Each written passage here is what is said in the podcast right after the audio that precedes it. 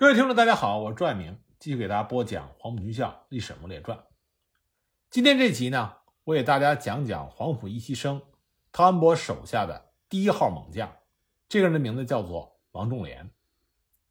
王仲廉字介仁，一九零三年四月十一日出生于萧县，在徐州读中学的时候加入到中国国民党。一九二四年，他和同学王敬久、郭建明等七人奔赴广州。考入了黄埔军校第一期。五月军校开学，他被编入第四队，和范汉杰、冷心、胡宗南，以及我们之前讲到的在淞沪战场壮烈殉国的合肥人蔡炳炎，他们同班。同年十一月毕业之后，王仲廉被分到军校教导第二团第一营第一连任三排排长。一九二五年一月，在第一次东征前一个月，王仲廉。和张世熙等人被派到了上海，协助陈果夫办理黄埔军校在沪、浙皖苏地区招生募兵事宜。我们都知道蒋宋孔陈四大家族，那么陈就是以陈果夫、陈立夫为主的陈氏家族。关于陈氏兄弟，很多人并不知道他们的才干和能力，尤其是对陈果夫，大部分人了解的更少。陈果夫因为他叔叔陈其美的关系，和蒋介石早有联系。在黄埔军校筹备期间，蒋介石为了发展个人的势力，曾经发电报邀请陈果夫到广州协助工作。但那个时候陈果夫身体不好，因病还没有痊愈。因为广州的医疗条件不如上海，所以他没有应召前往。后来呢，蒋介石又亲自写来了一封信，让陈果夫在上海。代为办理军校学生的制服以及一切军用品和印刷品、机器等。因为当时广州的风气不好，价格又昂贵，所以要在上海采办。就这样，陈果夫为了黄埔军校，在上海为了筹备各种物资，开始了紧张的工作。在上海采办物资虽然比广州更为便宜，但是要将这些物资运送出去极其困难。根据陈果夫的回忆，第一批。大概是五百套呢制服、呢大衣、皮鞋、帽子、皮件、衬衣等等，正式报关由运输公司起运。没想到服装店经理为了巴结生意，在每件制服里面钉上了一块白布。海关方面一检验，觉得特别的瞩目，认定是军装，全部扣留。陈果夫得到这个消息之后，焦急万分，一面打电报报告给蒋介石，一方面托人各处想办法。向海关的许监督交涉，又转托于洽清等人从中帮助。经过十多天的努力，才算把扣留的军服要回来。不过其中有束腰的皮带、枪带和刀鞘这三样东西，海关方面认为这一定是军用品，必须充公。那个徐监督对陈果夫说：“这点东西不过是作为酬谢官员的意思，你不要再追究了。”所以陈果夫只好承认晦气。损失了数百元，不过军服等已收了回来，仍然是不准出口，这让陈果夫倍感困难。几次和海关的人商量都没有办法。后来呢，海关署内部的人说，有一条路可以走，不过要你们自己去想办法。官家是绝对不能通融的，可以托人打听，上海有家公司专门偷税包运货物，而且运费比正式报关起运还要便宜。那么陈果夫找到这家公司之后，生怕靠不住，所以先派人用少数的东西试了一试。几天之后，广州来电，居然如期到达，没有出什么娄子，他这才放心，将这一批服装等等完全交由这个公司代运。不久，全部到达了广州，送到了指定地点，而且计算起来比正式的办法还便宜了数百元。后来，黄埔军校所用的军装皮件，以及教导团第一团、第二团。全部的棉衣、军毯等，都是上海置办，然后交付这个公司负责装运。几件大衣或者几套棉衣包成一包，每包至少比正式报关起运要便宜一元几角，而且稳妥简洁。陈果夫有了这次经验之后，再给广州方面采办物资就方便简单了很多。当然，在采办的过程中，由于上海各种势力错综复杂，再加上物资的种类多。数量、价格都不等，所以陈果夫需要付出极大的努力，冒极大的风险。在这段时期，陈果夫几乎把整个的心力都投入到采办物资中去，想尽各种办法，才很好的完成了一次又一次的采办任务。因为陈果夫做事非常出色，所以孙中山就任命陈果夫为招兵委员，同时也任命为招兵委员的还有赵承志、刘祖汉两个人，指定由陈果夫负责主持此事。他们的任务主要是为黄埔军校第一、第二两个教导团招募士兵，而且要求他们一般只在江苏、浙江、安徽三个省进行。此后呢，蒋介石怕他们力量薄弱，人手不够，又陆续从广州派来了陆福亭、戴任、王振南、王伯群、胡公勉、陈乐亭、周绍友等人到上海帮助陈果夫进行工作。那么，采办物资本来就已经是困难重重，招募士兵困难更大。第一，当时正值江浙战争爆发，军阀齐燮元、卢永祥为了打仗，拼命的补充兵员，正在江苏、浙江、安徽等地招募新兵，这就使得陈果夫的招兵工作遇到了竞争对象。而齐鲁军阀有钱、有粮、有势，陈果夫根本竞争不过。有时通过各种办法，辛辛苦苦招来的新兵。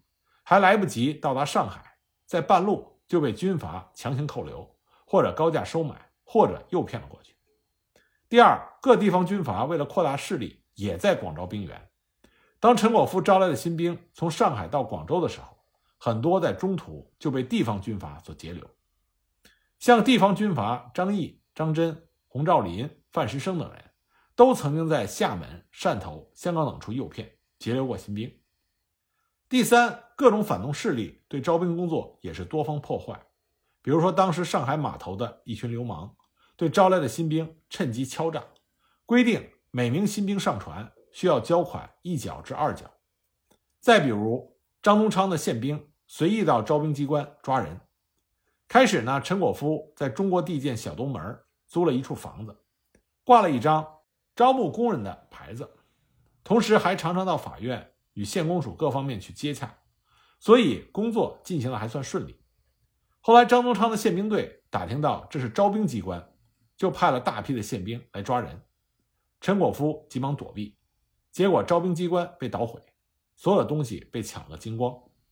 在这种情况下，陈果夫只好把招兵机关转移到上海证券物品交易所里，表面上做生意，暗中进行招兵事宜。但还是有各种不明身份的人来此捣乱，没办法，陈果夫把招兵机关搬到了戴季陶办事处。当时戴季陶正在埋头撰写三民主义的哲学基础等书，他十分欢迎陈果夫他的这位好朋友来他这里居住和工作。但是陈果夫的招兵机关并不能避免无端的滋扰，为了让招兵工作正常的进行，也为了不影响戴季陶的正常写作，陈果夫只好把招兵机关。又搬到了杭州，这里远离上海，反动势力比上海薄弱，招兵工作这才能比较顺利的进行。虽然有着很多的困难，陈果夫还是想尽了一切办法，尽最大努力完成了招兵任务，总计招募了新兵四千多人。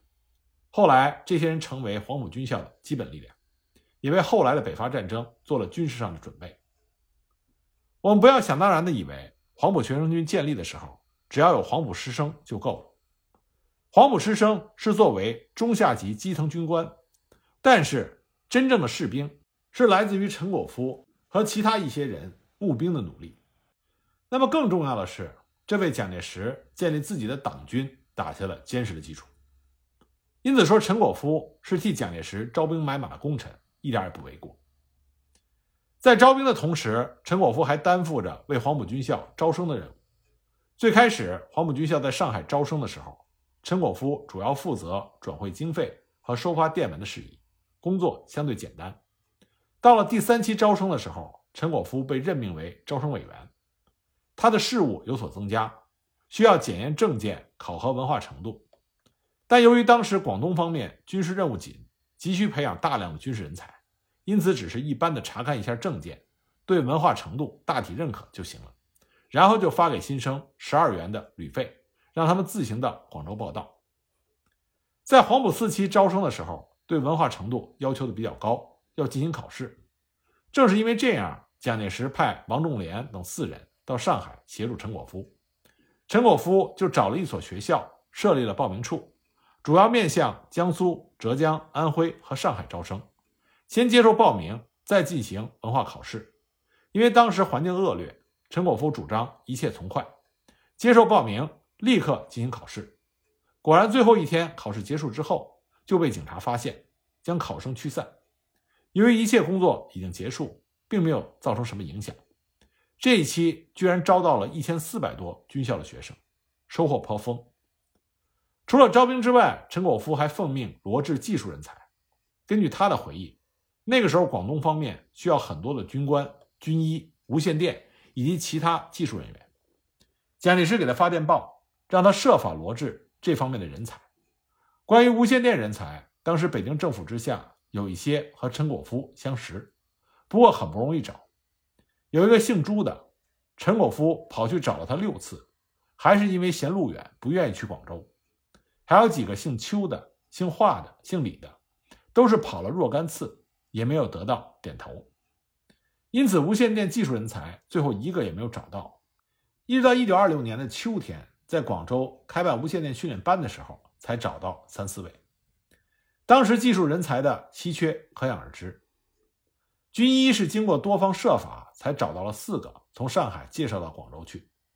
另外又找到了一个自己说在沈阳兵工厂会造迫击炮的人，报告了蒋介石之后，将这个人也发到广东去了。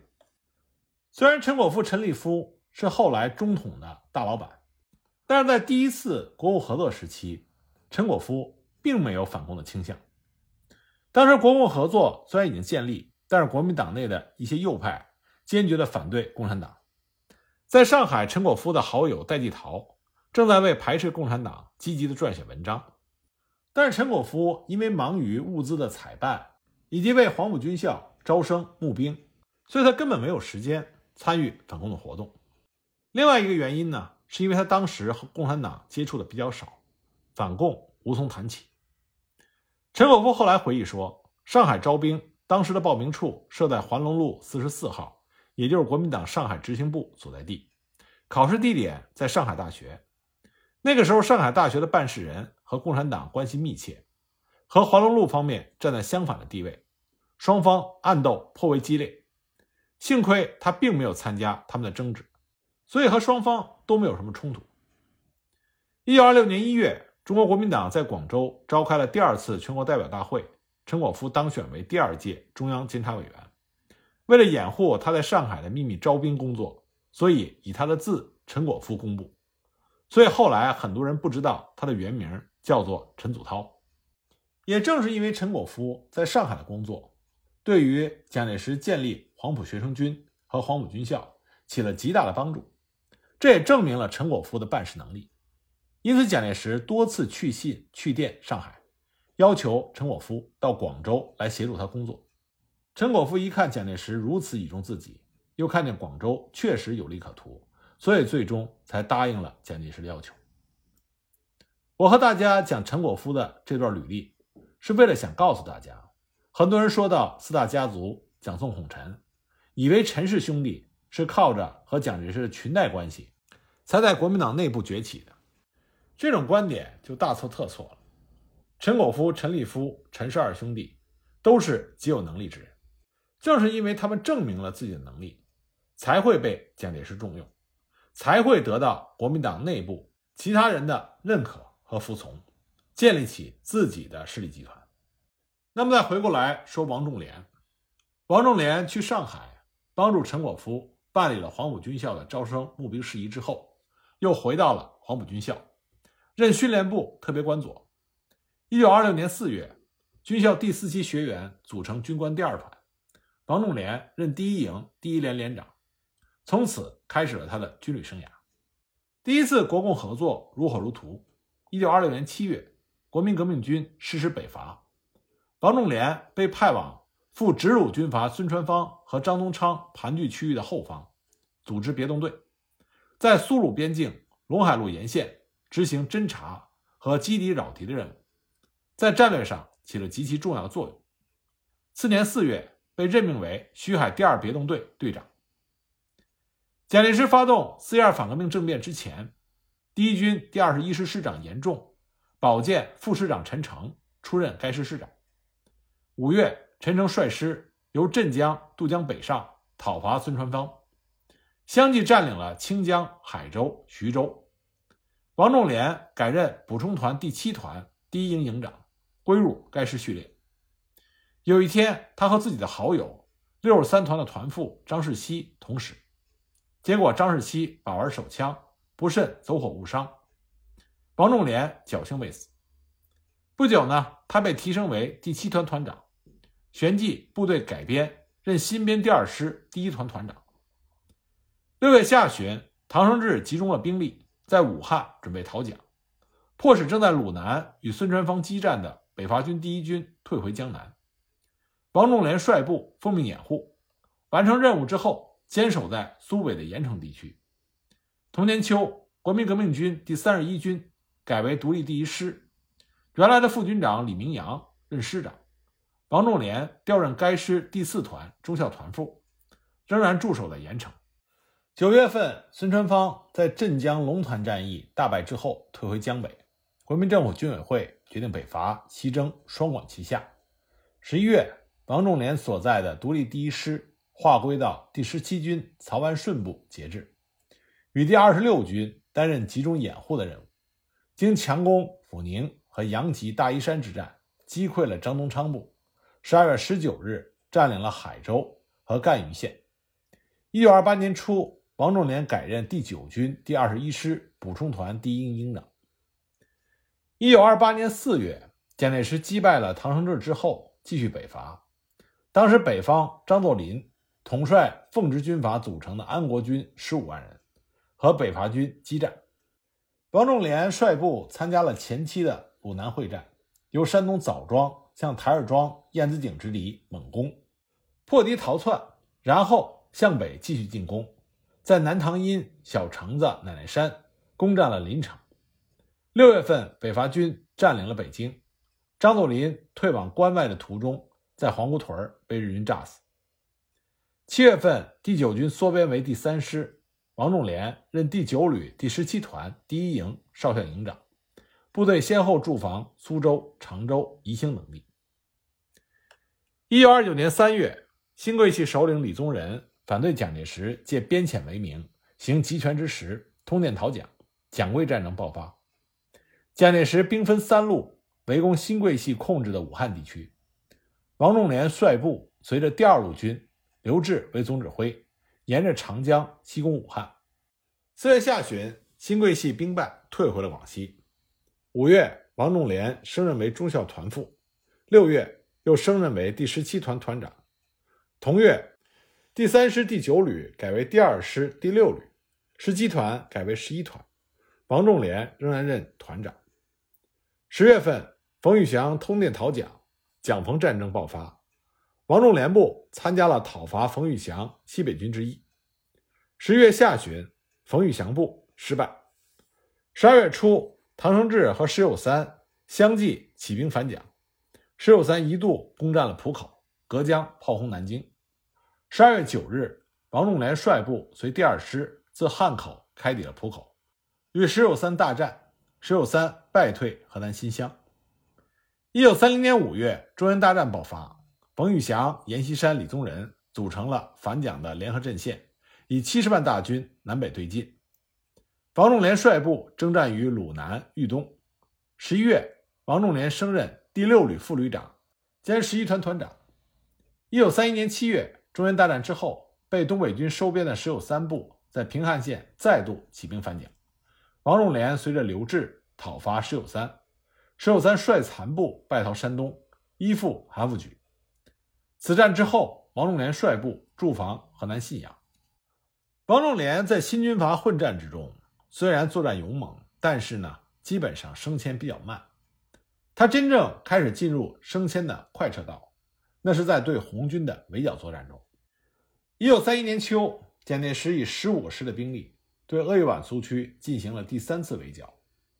在鄂豫皖中央分局和徐向前的领导下，红四军连续发动了黄安、商黄、苏家府、黄光四大战役，粉碎了围剿。在黄安战役中，国军第二师集结于河南潢川至商城公路传流店、豆腐店、江家集一线。这个时候，第二师的师长已经换成了汤恩伯。汤恩伯非常赏识王仲廉，把王仲廉倚重为左膀右臂。王仲廉当时任第二师第四旅的少将旅长。一九三二年一月十九日，红四军、红二十五军四个师发起了山黄战役。我们在之前讲汤恩伯的时候讲过这次战役。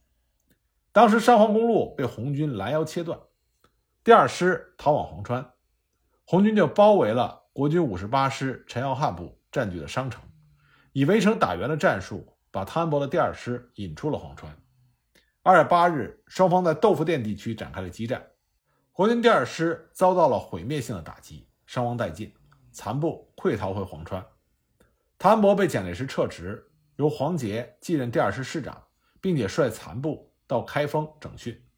七月呢，蒋介石发动了对鄂豫皖苏区第四次围剿，第二师配合第三师、五十八师和八十师，出罗山向南推进，猛攻黄安和七里坪。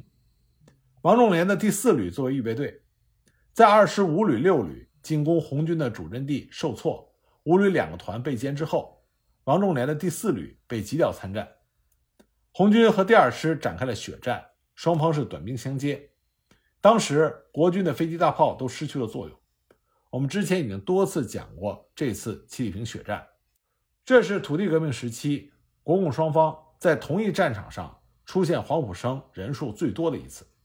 黄杰指挥的国军第二师与红四方面军进行了血战，伤亡很大，所属各部全线溃退。王仲廉麾下的第八团大部被歼。战后，王仲廉调任第二师少将师副，负责督训该师的徐兵连。被撤职的汤恩伯，在一九三二年五月被重新启用为八十九师的师长，率部参加对鄂豫皖边区红军第四次围剿。那么，汤恩伯在任八十九师师长之后，也把自己的心腹大将王仲廉调到了八十九师。一九三三年一月，王仲廉调任该师，担任二六七旅的旅长。八十九师再次被调往鄂豫皖边界的黄安、麻城、新县一带，在卫立煌、陈继承的直接指挥下，对苏区进行清剿。这个时候，红四方面军主力已经离开了鄂豫皖根据地，留在鄂豫皖苏区的。是红二十五军，那么当时红二十五军就在一九三三年五月二日至六月十三日发起了第二次七里坪战役。所以，我们一说起土地革命时期鄂豫皖苏区的七里坪战役，前后有两次。第一次呢是红四方面军主力和国军部队打的，第二次七里坪战役是红二十五军和国军打的。这两次七里坪战役打的都是非常的惨烈。而王仲廉两次都率部参加。那么在之前的讲解中，关于第一次七里坪战役，我们已经讲过多次。那么这里呢，接着讲王仲廉，我再给大家讲一讲第二次七里坪战役。那么七里坪战役发生之前，当时鄂豫皖苏区的态势是红四方面军主力已经离开了鄂豫皖苏区，那么留下的红军部队迅速建立起了红二十五军。红二十五军在军事上的领导人包括军长吴焕先、师长徐海东，另外还有高敬亭，这都是红军中赫赫有名的战将。所以呢，尽管红四方面的主力离开了根据地，红二十五军仍然非常红火地发展了起来。但是，红二十五军的发展仍然要面对当时红军内部一个重大问题的挑战，这就是当时红军内部的左倾问题。我在之前已经多次讲过红军时期苏区的左倾问题和肃反问题。李维汉晚年的时候曾经写下过这样一段话，他说：“由于对国民党屠杀政策的仇恨和对陈独秀投降主义的愤怒而加强起来的革命急性病，使党内的左倾情绪很快的发展起来。”他还写道：“除了这种左倾情绪之外，还有一个认识问题。”即所谓左比右好，左是站着斗，右是跪着降。当时在党内一定的范围内已经形成了舆论，而左倾情绪和左倾认识结合起来，就成为了盲动主义发展的动力。而王明执掌的党中央，在中国又一次掀起了左倾冒险主义的浪潮。当时，王明写下了一个小册子，这是纲领性的小册子，名字叫做《为中共更加布尔什维克化而斗争》，简称为“两条路线”。接受王明两条路线的中共六届四中全会，当时就写下了震耳欲聋的语句：“武装保卫苏联，吸引数十万新工人加入赤色工会，中国的革命高潮是必不可免的，冲上前去！”反对敌人的总进攻，这是现在的口号。那么这些口号也极大的影响到了远在鄂东北地区的鄂豫皖省委。那当时在鄂豫皖苏区坚持领导战斗的鄂豫皖省委是一个什么样的状态呢？我们下一集再继续给大家讲。